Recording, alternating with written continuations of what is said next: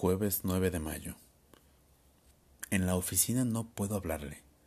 Tiene que ser en otra parte. Estoy estudiando su itinerario. Ella se queda a menudo a comer en el centro. Almuerza con una amiga, una gorda que trabaja en London, París. Pero después se separan y ella va a tomar alguna cosa en un café de 25 y misiones. Tiene que ser un encuentro casual. Es lo mejor.